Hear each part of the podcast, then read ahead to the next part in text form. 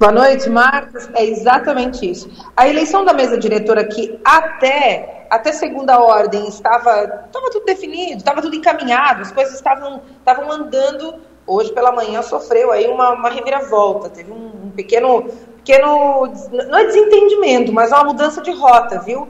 Alguns vereadores que teoricamente são da base do prefeito Neguinho, José Cláudio Gonçalves, que é do PSD, anunciaram que vão, vão concorrer né, à, à, à presidência da mesa diretora. Até aí, até aí tá tudo certo, tá tudo dentro do script. Pode? Pode. Só, né, é, é só cumprir os acordos, é só fazer o que, tá, o que é possível dentro da lei. Acontece que teve um vereador é, que alegou, chegou a fazer boletim de ocorrência e disse que vai mostrar na sessão de hoje, que começa agora, seis e meia da tarde, tá? Transmissão que acontece ao vivo é, pelas redes sociais da Câmara de Vereadores de Forquilinha, é, no Facebook e tudo mais. O vereador Marcos Macedo, que é do PDT, disse que vai mostrar nesta sessão alguns vídeos e, e, e ameaças que, teoricamente, ele recebeu pelo WhatsApp e são denúncias, e são a, a denúncia que ele faz, a, é, a, é a, denúncia, enfim, que ele faz, ela é bastante grave, viu, Broca?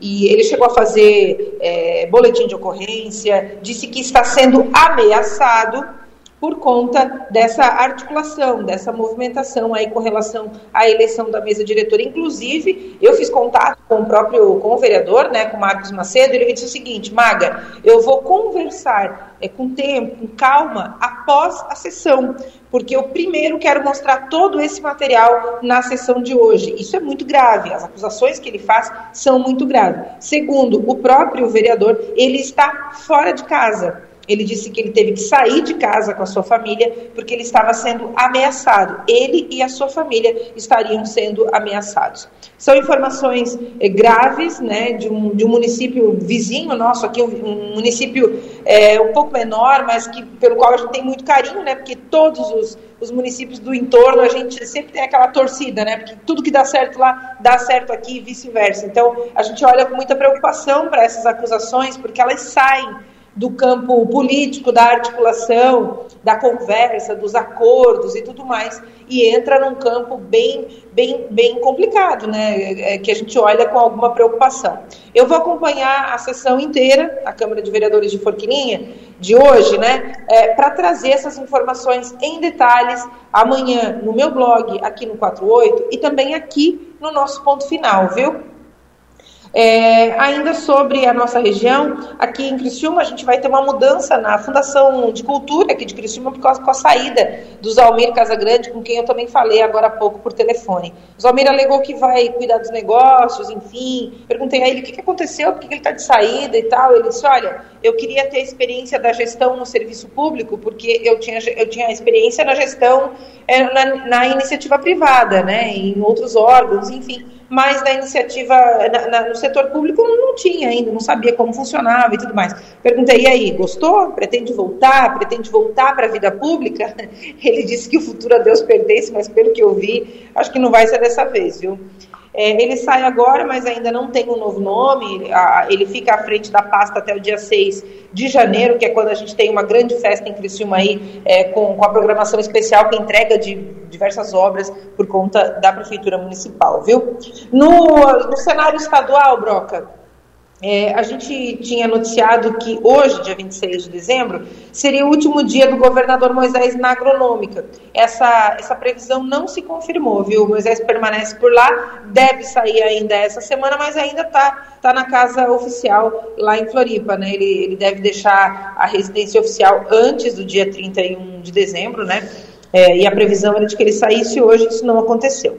Um outro assunto que está quente e que permanece quente é, mesmo nessa época do ano que a gente tem a impressão de que é, a, a, política dá uma acalmada, não dá não. As, a, aliás, pelo contrário, né? Se aproveita muito esse período com cara de pausa para é, intensificar as negociações. Eu estou falando, claro, da eleição para da escolha do presidente, do novo presidente ou presidente da Alesc.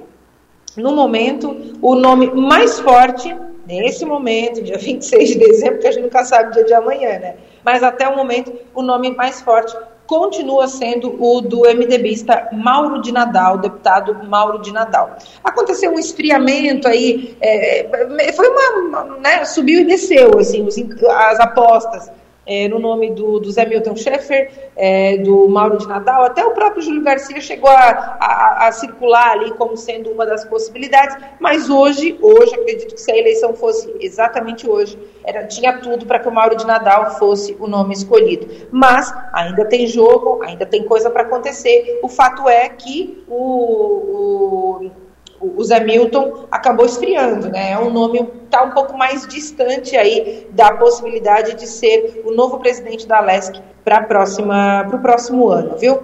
É, é uma pauta que precisa estar definida até começo de fevereiro, então eles têm basicamente um mês aí para intensificar as articulações e as conversas e tudo mais. O deputado o Ivan Nats né, chegou a dar uma declaração para a gente aqui na Sua Maior na, semana, na outra semana, falando que já tinha 23 votos, que estava em busca de 27 votos, isso em apoio ao Zé Milton, com apoio até do Jorginho Melo. Essa projeção aí do deputado Ivan Nats não se confirmou, inclusive atrapalhou na própria LESC, chegou, chegou a se falar, a, a, chegaram a, a, usar a expressão trapalhada em referência a, a esse movimento do Ivan Nats, que acabou, é, acho que saindo pela culatra, né? não era bem isso que ele queria fazer.